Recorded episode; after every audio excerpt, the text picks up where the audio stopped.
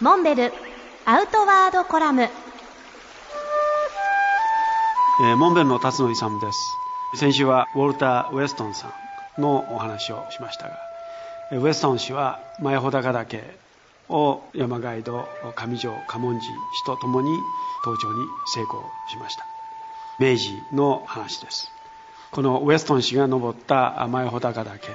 を実は私が今からもう50年近く前高校1年生の時に一人で登りに行きました。前穂高岳の山懐にある岳沢というカール状の扇状地にテントを張ってそこから前穂高を目指したわけです。たった一人テントに装備を残して頂上に向かって登っていきました。当日あいにくの悪天候。前穂高岳を登ってそこから釣り尾根を経由して奥穂高。そして岳沢に降りてくる予定であったわけですけれども途中で道に迷ってしまって信州川の岳沢に降りるのではなくって逆の飛騨川に降りてしまいまし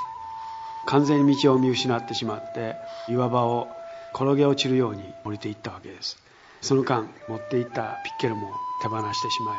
体中満身創痍傷だらけになって白出しと言われるガレ場から蒲田温泉の方にたどり着きました。そこで出会ったのが西穂高山荘の当時オーナーであった村上守さん。この方に助けられたわけです。今は何をしてもあれはやっちゃいかんこれやっちゃいかんということを言われる大人が多いのにその当時は果敢にチャレンジした高校生の少年に対していたわりの手を差し伸べてくれた。それは素晴らしいことだと思いました。